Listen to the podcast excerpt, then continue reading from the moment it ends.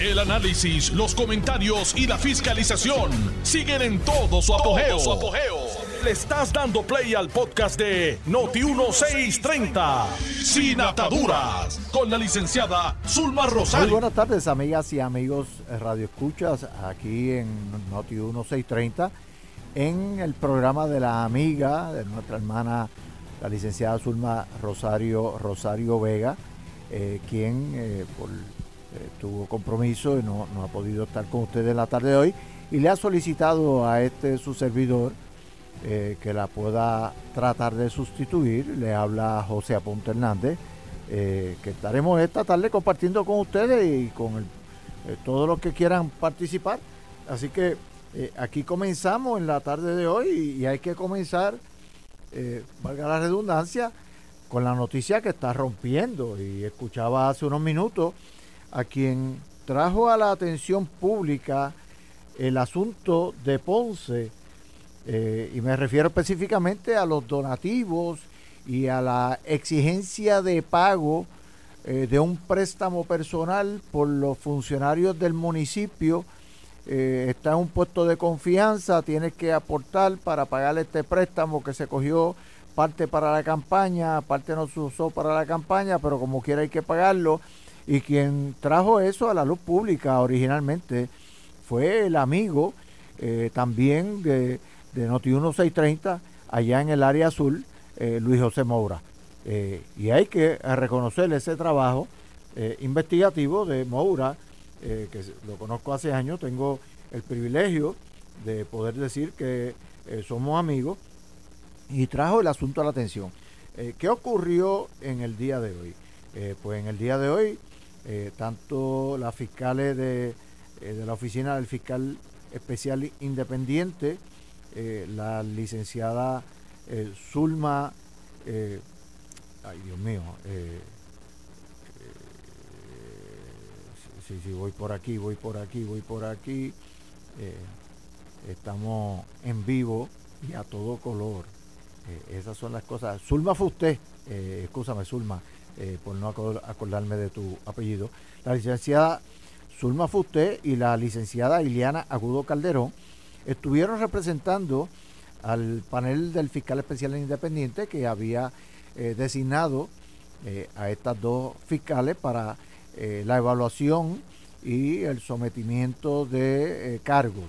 se le había sometido al juez, o al, al juez no, perdón, al doctor y alcalde de Ponce eh, dos cargos por eh, violación a la ley de ética en cuanto a lo que tiene que ver con informes financieros, radicación de informes financieros, artículo 4.2 de la ley de ética y otros dos cargos bajo el artículo 251 del Código Penal de Puerto Rico sobre enriquecimiento injustificado. Eh, y hay un desglose completo de eh, lo que eh, son las eh, acusaciones, inclusive se da cuenta de unas personas que formaban parte del Comité de Finanzas en Ponce, el Comité de Finanzas del candidato y alcalde Irizarry Pavón, y cómo esas dos personas testificaron que en un momento dado recibieron aportaciones que totalizaron entre 19 mil dólares al menos entre octubre y diciembre del 2020 eh, de parte de, y como reseña la noticia, de parte del convicto empresario Oscar Santamaría y estas aportaciones que posteriormente fueron utilizadas por los comités de, Comité Irizarri o el Comité Municipal para pagar gastos adeudados. En ese proceso, eh, la situación eh, pues, eh, se llevó ante el, el, juez y el juez determinó causa para arresto contra el alcalde de Ponce. ¿Qué va a ocurrir ahora en Ponce? ¿Qué va a hacer el liderato del Partido Popular que ha estado avestruzado en aceptar la situación delicada que les representa eh, esto a ellos, eh, oigan, en un momento dado, el presidente del Senado como presidente del Partido Popular. Designó un delegado presidencial para ir a atender la situación de Ponce. Designó nada más y nada menos que al amigo, ex presidente de la Cámara y ex juez del Tribunal de Apelaciones de Puerto Rico, eh, Carlos Vizcarrondo Irizarri. Y cuando llegó Carlos Vizcarrondo Irizarri a una reunión del Comité Municipal de Ponce para establecer plan de trabajo y otras cosas, le dijeron, eh, se puede ir, que nosotros no lo aceptamos usted aquí, no aceptamos la designación por parte del presidente del partido en San Juan, eh, o el presidente del partido de todo Puerto Rico, el Partido Popular me refiero, eh, no aceptamos ninguna designación, así que se puede ir, que nosotros no lo queremos aquí. y así las cosas estuvieron controlando y tratando de tapar el cielo con la mano y eh, de lo poquito que se le preguntaba en momentos al liderato del partido, y digo de lo poquito eh, porque eh, pues yo estoy en el programa de la amiga y compañera Zulma Rosario hablando sin atadura, pero la realidad es que si hubiese sido un alcalde del Partido Nuevo Progresista, hubiésemos visto en todo momento el reclamo de todos los sectores, no de uno, de todos los sectores buscando que el partido tomara acción que destituyera, que eh, hiciera lo que tuviese que hacer para sacarlo, eh, que, bueno, eh, una forma como usualmente ocurre, sin embargo, cuando es una persona relacionada con el Partido Popular o con otros partidos, entonces que hay que darle espacio y cuando el liderato dice hay que darle espacio, pues entonces no le preguntan nada más. Pero eso estaba latente, latente, esa situación estaba bien, bien eh, complicada. Y en el proceso de estar bien, bien complicada, eh, pues hoy se le complicó más al liderato del Partido Popular, que en este momento tiene que eh, tomar acciones. Lo primero que deberían de hacer es separarlo de todos los puestos políticos que tenga dentro de la estructura del partido, es lo menos que debería de hacerse, y lo otro es que deberían de estar esperando la renuncia eh, para que se pueda enfocar en su defensa el doctor y, alcalde todavía. Eh, veremos a ver qué otra acción hay si lo separan del puesto de alcalde. Eh, un alcalde que no había nada en su contra, pero estaba recientemente haciendo movida y presentando proyectos de ley en la legislatura municipal de Ponce sobre el orden sucesoral, eh, por si el alcalde salía, quién quedaba en funciones, eh, no, que no fuese quien está, que sea otra persona, que sea más del equipo confianza que quien pueda quedarle en este momento, eh, por qué quería a uno y no quería a otro, buscando que en su momento pueda haber hasta cierto punto cierta defensa, cierto tirado de toalla, como decimos en el argot polerino, todas esas cosas son interrogantes eh, muy, muy delicadas eh, que tienen que estar eh, los miembros, el liderato del Partido Popular. Hasta este momento no he escuchado, no he podido leer, porque no he recibido de nadie de prensa una reacción del presidente del Partido Popular Democrático el compañero representante Jesús Manuel Ortiz. Hasta este momento no hemos escuchado nada. Y hasta hace un ratito, eh, básicamente, antes que saliera la determinación, decían que no, que no iba a pasar nada, que eh, eso eran fiscales que habían sido nombrados eh, por las administraciones del Partido No Progresista. Hello, hello, parece ser que se olvidan ¿Quién es el gobernador de Puerto Rico en este momento? Eh, ¿Quiénes son los miembros del, panel del fiscal especial independiente? ¿O acaso se olvidan de otros procesos que se han llevado en el pasado cuando ellos han estado liderando eh, la cosa pública, la administración pública eh, y los fiscales han sido personas que, aunque no han sido activistas, eh, se han identificado con el Partido Popular.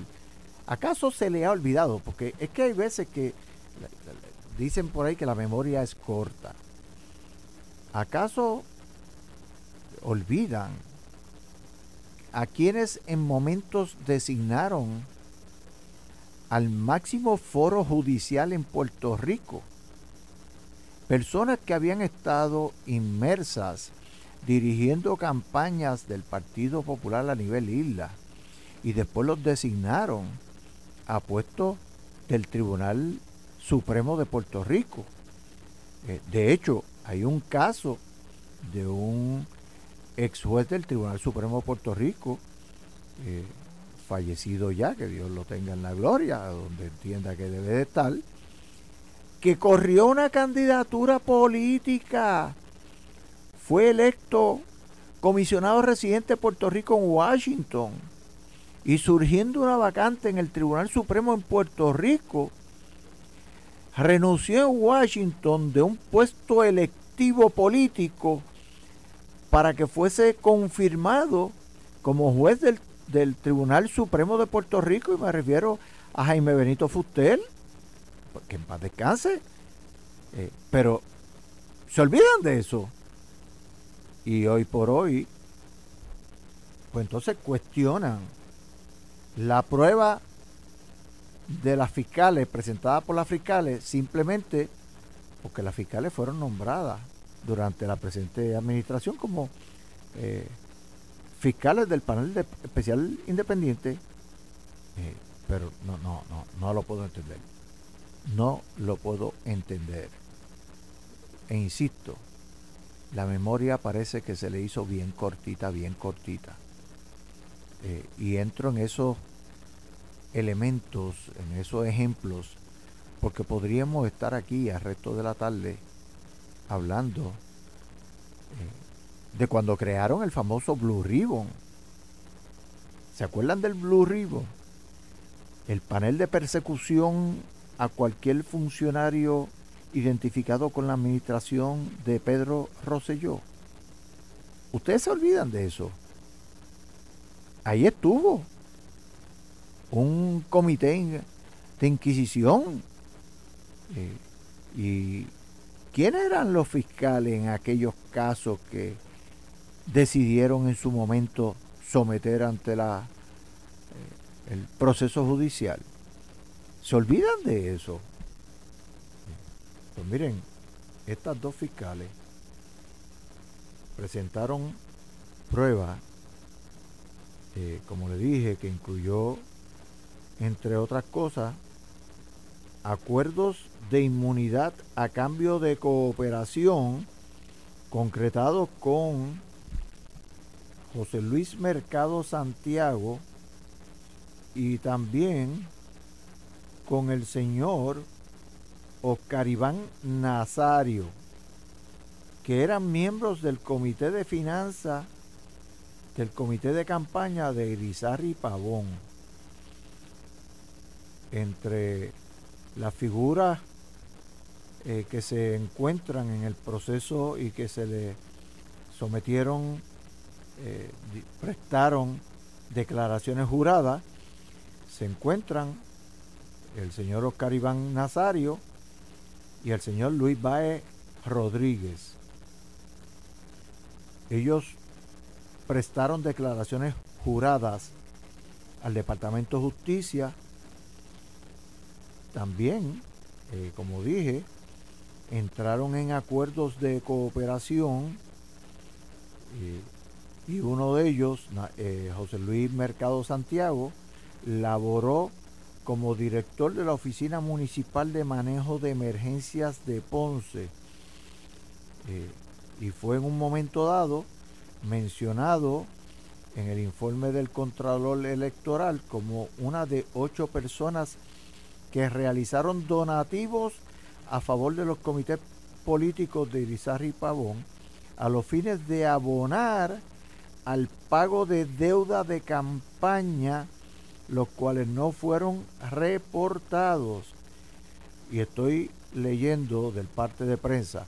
El propio comité del Ejecutivo Sureño informó que el funcionario aportó 30 mil dólares de su propio pecunio el 6 de diciembre del 2019 que según la pesquisa provinieron de un préstamo personal de 50 mil dólares otorgado al entonces candidato y hasta, hasta por lo menos hoy sigue siendo alcalde por una institución bancaria. Eh, continúo, cabe destacar que el Comité Municipal del Partido Popular Democrático de Ponce y el Comité Amigos Luis y Lizarri Pavón enfrentan multas de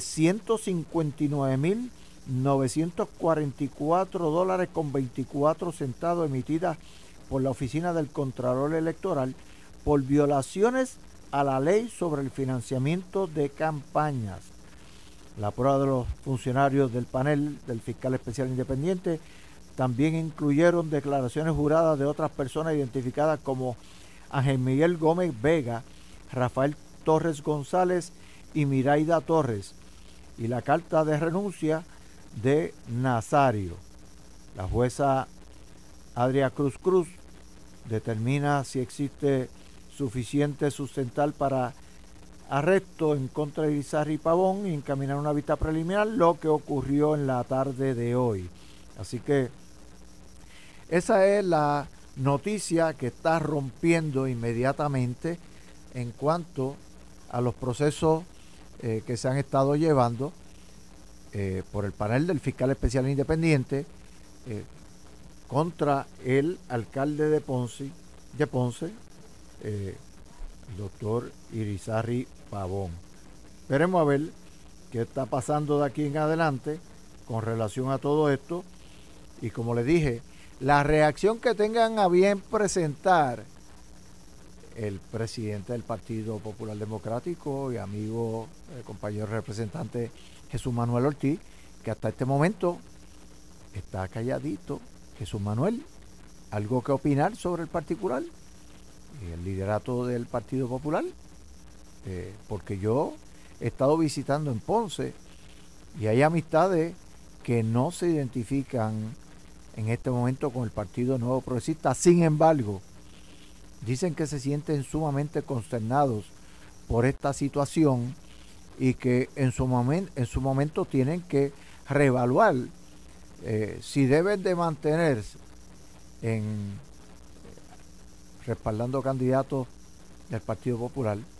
Eh, yo por mi parte lo he invitado a que respalden candidatos del Partido Nuevo Progresista. Miren, el Partido Nuevo Progresista hace tiempo se hubiese pedido la renuncia a Irizarry Pavón. Hace tiempo. Esa ha sido la línea eh, de acción del Partido Nuevo Progresista en todo momento.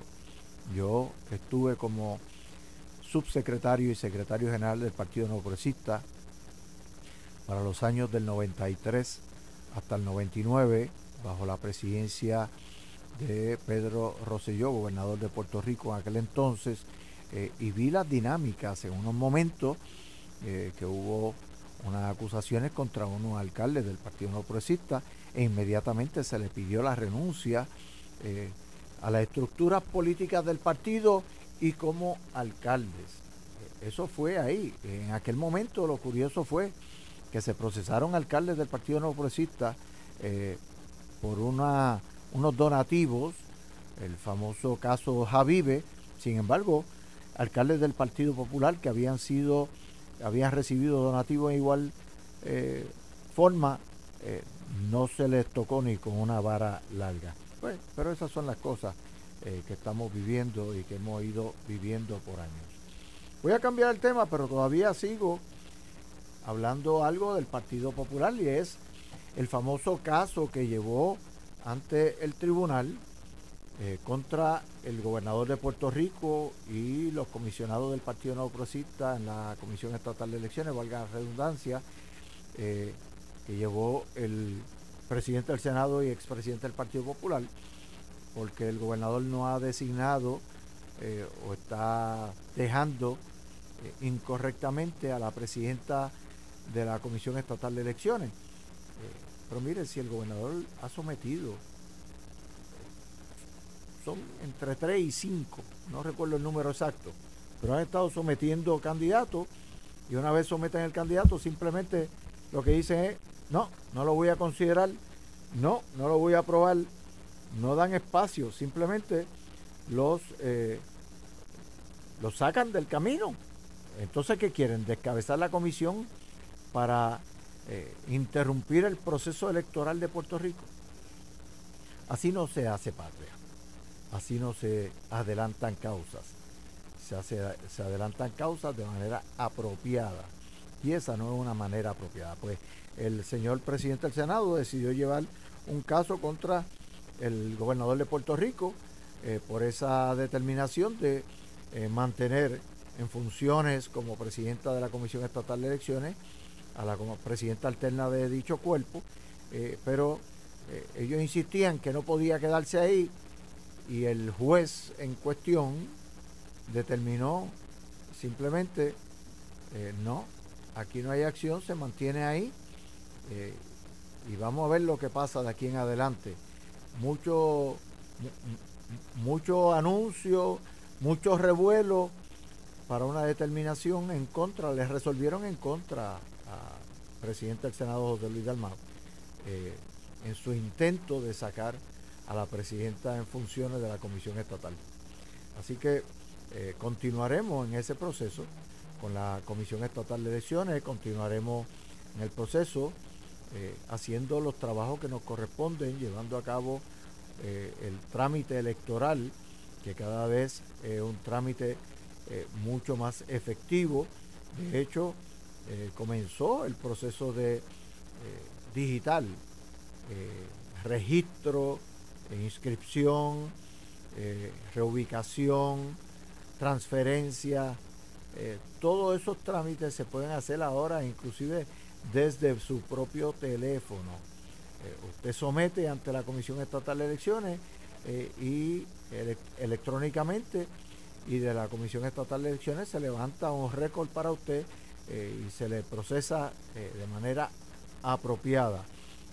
esto lo estamos viendo, es como, como cuando se estableció bajo la presente administración el VACU ID para llevar el récord de las vacunas que cada persona eh, se iba, iba recibiendo en el proceso de la pandemia del COVID-19 eh, y cómo se estableció por el gobierno de Puerto Rico poder mantener un récord apropiado eh, de orientación al pueblo para que cada cual tuviese su evidencia en su propio bolsillo sin tener que estar cargando con tarjetas ni nada, sino en su propio celular eh, tenía ese récord. Y cómo se ha ido haciendo digital todo el proceso de la licencia de conducir. Al extremo de que eh, usted lo único que no puede hacer de manera digital es el examen práctico, porque ya lo dice el término, es un examen práctico, así que tiene que ser eh, conduciendo un vehículo, pero usted puede tener su tarjeta eh, su licencia de manera digital, que de, hecho el gobernador de Puerto Rico y los representantes del gobierno de Puerto Rico consiguieron con el Departamento de Transportación Federal que la licencia de conducir en Puerto Rico, el Real ID que uno ha ido obteniendo para beneficio de identificación cuando uno viaja a Washington, eh, viaja a cualquiera de los 50 estados, pues poder utilizar la licencia como identificación oficial.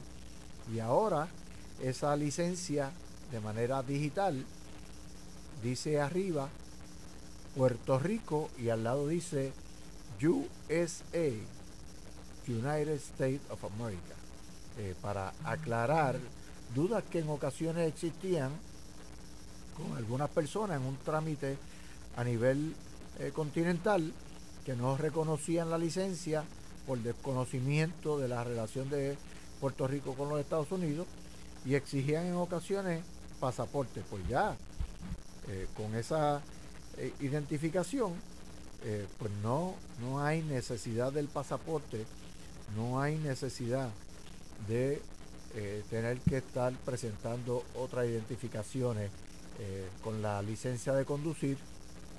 Y hoy por hoy usted la puede tener de manera digital, en Sesco Digital, usted la consigue inmediatamente.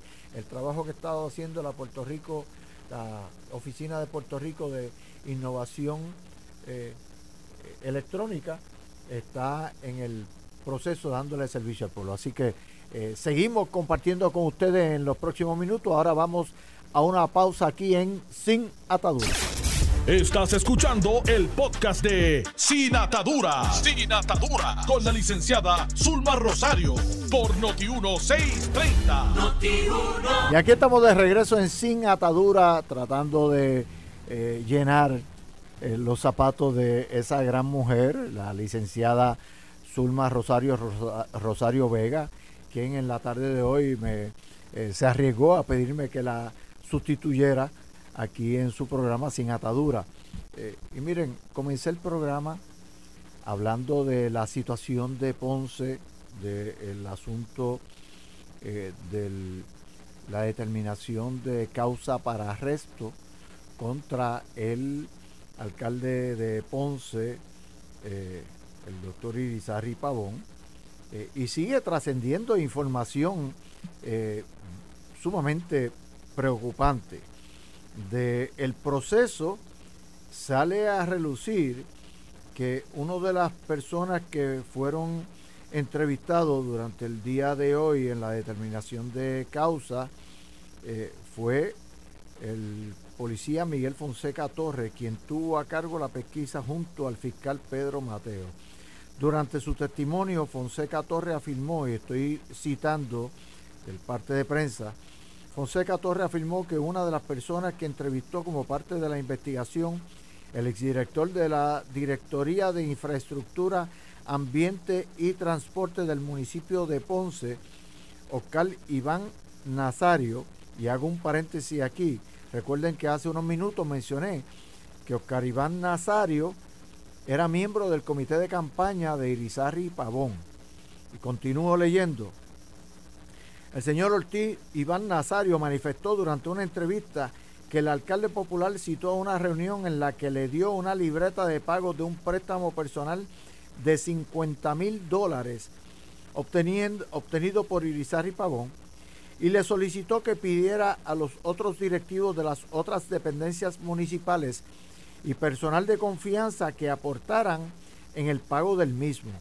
El agente también mencionó que Nazario afirmó que el mandatario popular solicitó que se le pidiera, esto es importante, que el mandatario eh, municipal solicitó que se le pidiera al convicto empresario Oscar Santamaría una aportación de 14 mil dólares para saldar la deuda de uno de los comités de campaña.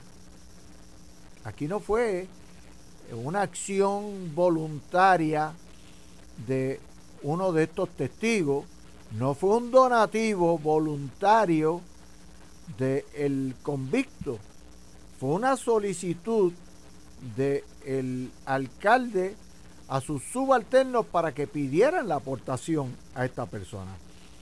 La evidencia, y sigo citando, la evidencia fue resultado de una pesquisa que comenzó en abril sobre, las presuntas violaciones a la ley sobre el financiamiento de campaña supuestamente incurrida por el mandatario de la ciudad señorial e incluye varias declaraciones juradas presentadas prestadas al Departamento de Justicia, entre las cuales figuran Nazario Luis Báez Rodríguez.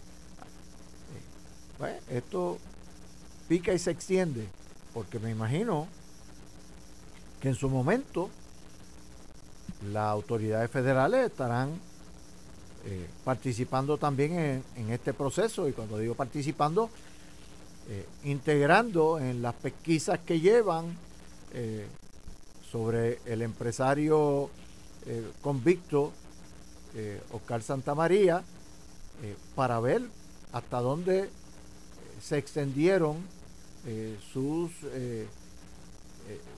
sus acciones eh, para conseguir, por lo que ha trascendido, favores en eh, contrataciones a sus empresas.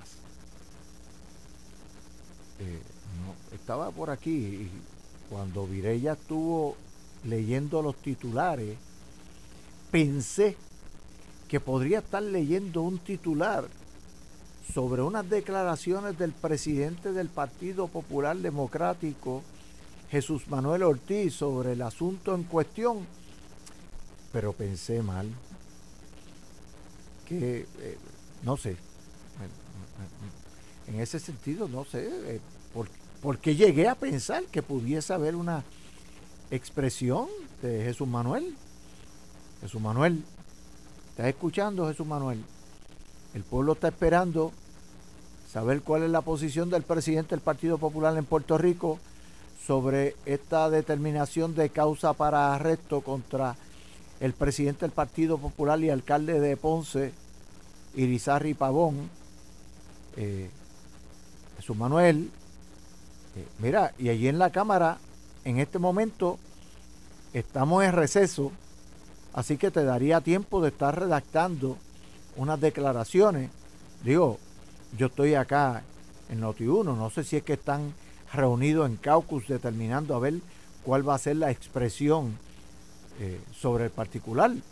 Eh, allá en, en Ponce estuvieron acompañando al, ahora ya, eh, no sé si lo han procesado en el momento, pero, y cuando digo procesado, si ya ha pasado por lo que es ficharlo, pero allá en Ponce estuvieron varios compañeros representantes acompañando a Irizarry Pagón, estaba eh, Rivera Madera, estaba Fulquet, estaba el senador eh, de ese distrito.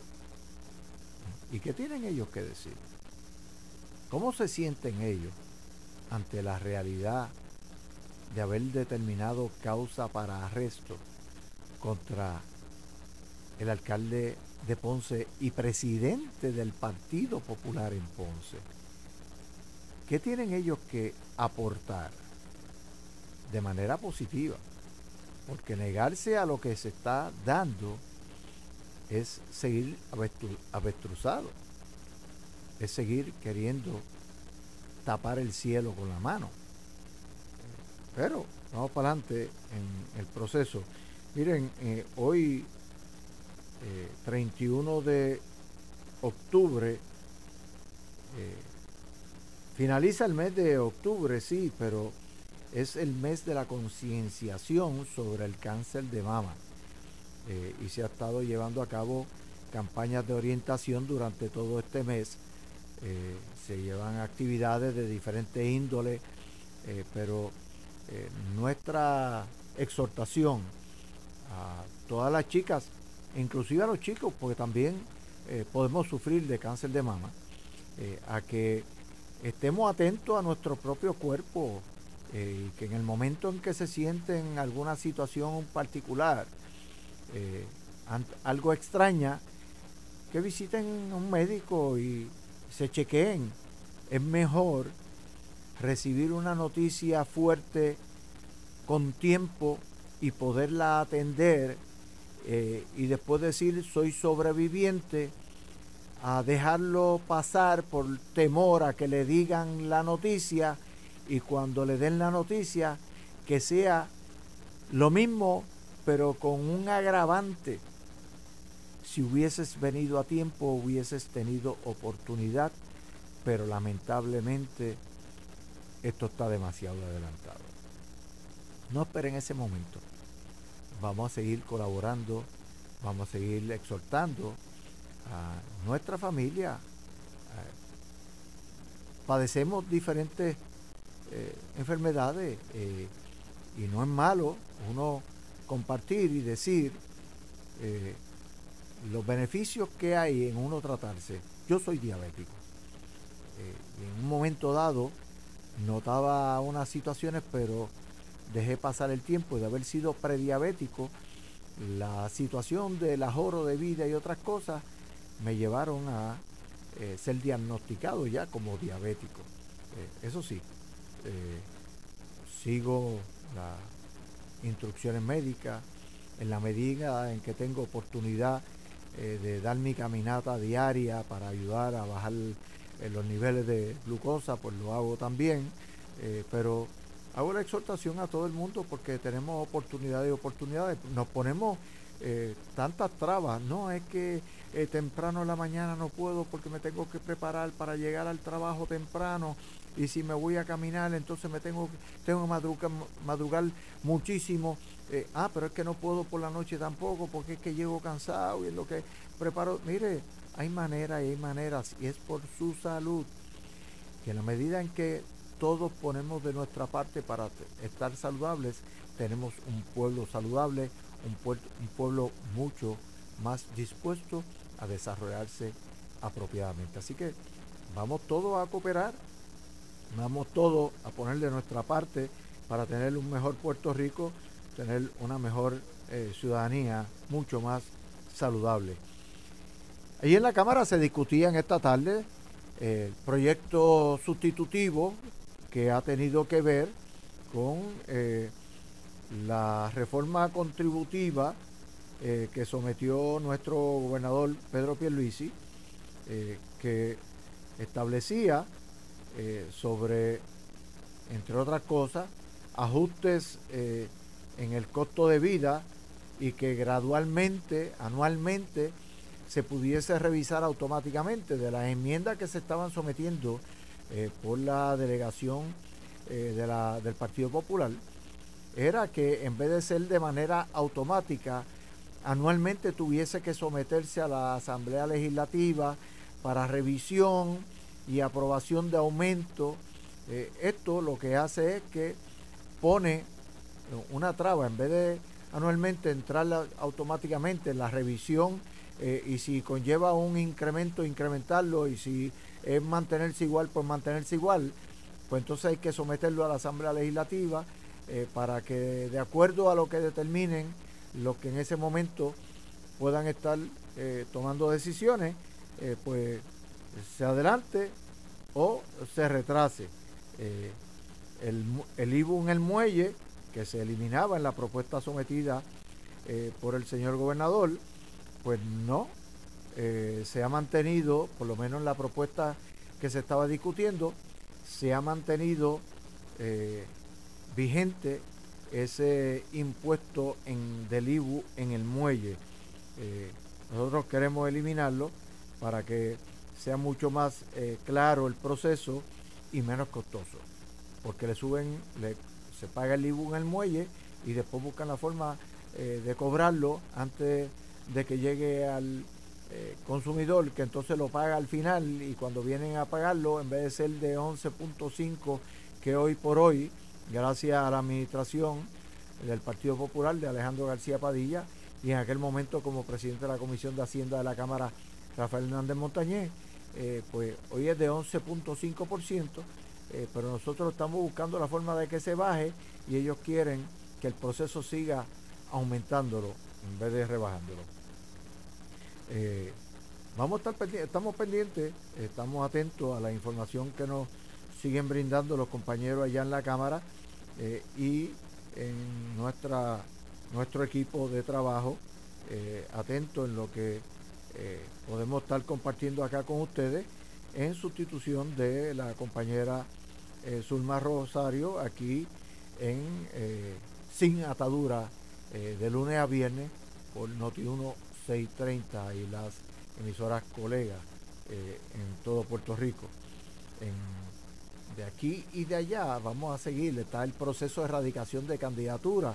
Ya hemos visto cómo eh, en el Partido Nuevo Progresista el primer día de erradicación eh, anticipada, eh, autorizada por el Partido Nuevo Progresista, que fue el primero de octubre, por ley es el primero de diciembre, pero desde el primero de octubre erradicó nuestro gobernador Pedro Piluisi, quien erradicó su intención de aspirar a la reelección como gobernador de Puerto Rico.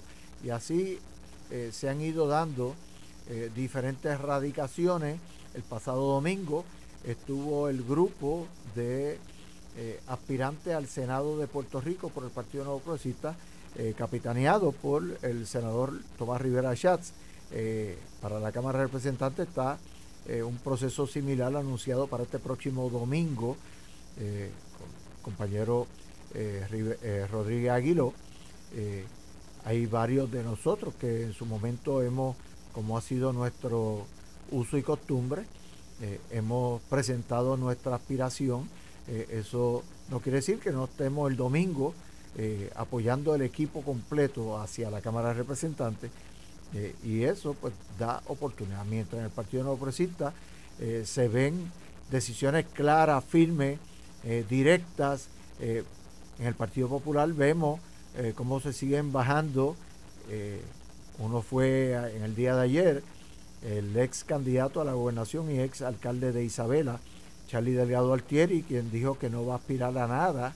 Eh, por el otro lado, el alcalde de Villalba, que había aspirado a la presidencia del partido contra el actual presidente Jesús Manuel Ortiz, y luego había dicho que no descartaba aspirar a la gobernación de Puerto Rico. Finalmente anunció de eh, su intención de aspirar a senador por acumulación, eh, pero vemos como que un tanto eh, por filtración, por cuentagota, en el Partido Independentista tomaron determinación de no continuar con el proceso del caso sobre la coaligación de partidos políticos de candidaturas, porque están conscientes que ya lo que queda para que abra el proceso oficial de erradicación es el primero de diciembre, apenas un mes, eh, y ellos tienen que seguir conformando eh, su papeleta.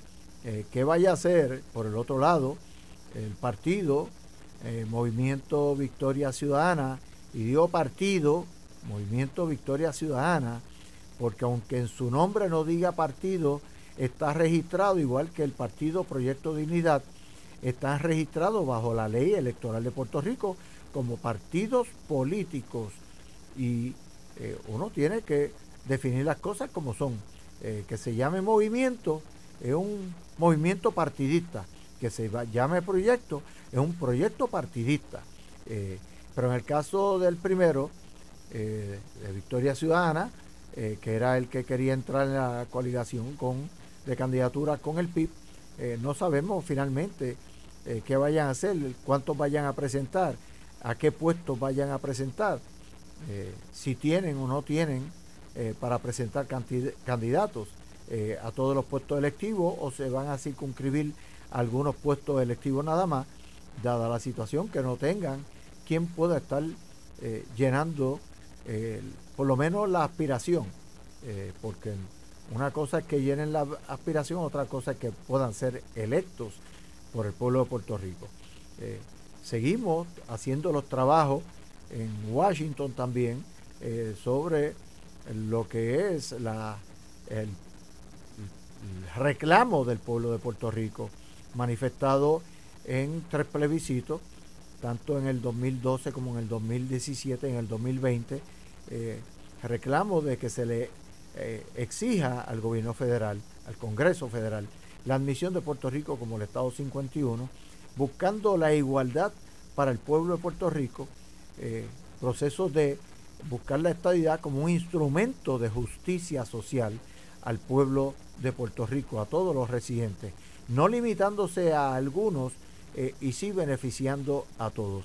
Así que eh, seguimos en el proceso y estamos atentos a lo que pueda estar ocurriendo allá en la Cámara de Representantes eh, en la sesión que está en este momento dándose. Eh, pero eh, seguimos nosotros compartiendo con ustedes el pueblo de Puerto Rico, porque de eso se trata este su programa sin atadura, de compartir con el pueblo de Puerto Rico, de compartir las oportunidades. Durante el pasado fin de semana tuvimos una, desde el viernes en adelante, unas lluvias torrenciales eh, que marcaron nuevas, eh, nuevos niveles de lluvia eh, en el área metropolitana en San Juan. los estragos que ocasionaron la lluvia, el alcalde de San Juan, Miguel Romero, que inmediatamente se fue a la calle con su equipo a dar asistencia a los afectados, estima los daños ocurridos en sobre un millón de dólares para beneficio eh, del pueblo, el municipio ha estado moviendo a todo su equipo para asistir, eh, pasando revistas sobre los daños ocasionados, no solamente a la propiedad pública, también a la propiedad privada para los reclamos que hay que someter eh, de ayudas. ¿Y a quién hay que someter los reclamos de ayuda? Pues mira, hay algunos que se le someten al gobierno estatal de Puerto Rico, eh, pero básicamente siempre se le someten al gobierno federal, a FEMA, que tiene esa oportunidad, tiene esos mecanismos de ayuda eh, y brindar esa oportunidad al pueblo. Si estuviéramos en una república no tendríamos nada que reclamar. Podríamos en una emergencia eh, como lo ha hecho Estados Unidos en muchas ocasiones, en muchos lugares, eh, debido a, la, a tal o cual emergencia, eh, asignar X cantidad. Pero que el pueblo directamente pueda reclamar daños y que el gobierno federal, por medio de FEMA y del Departamento de la Vivienda en Puerto Rico, le pueda cubrir ese reclamo de daños, eso no se da en una república. Tal vez una asignación en bloque que nunca va a ser como la que le hacen a Puerto Rico cuando viene una emergencia. Ahora bien, esos son fondos que vienen eh, por medio, por, eh, situación, por resultado de la emergencia. Eh, hay fondos discrecionales y hay fondos ordinarios que se asignan conforme a lo que son fórmulas a los estados. En el caso de Puerto Rico, por ser un territorio, no se le asignan fondos eh, de manera igual que se le asignan a los estados. Pueden haber fondos casi en paridad, pero no hay fondos en igualdad. Y eh, ya estamos próximos a entregar los micrófonos, me hacen señas, lamentablemente para eh, ustedes es un placer haber podido compartir. ya en unos minutos estará con ustedes nuestro amigo Enrique Quique Cruz en Análisis 630 Luego tendremos el pique de Falú con Luis Enrique Falú. Y a las 8 de la noche, Noti 1 en la noche con Francisco Pavón Febus. Y para ustedes, hasta mañana que estará nuestra amiga, nuestra hermana, la licenciada Zulma Rosario, aquí en Sin Ataduras, compartiendo con ustedes. Buenas tardes y muchas bendiciones para ustedes. Esto fue el podcast de Noti 1630, Sin Ataduras, con la licenciada Zulma Rosario. Dale play a tu podcast favorito a través de Apple Podcasts, Spotify, Google Podcasts, Stitcher y notiuno.com.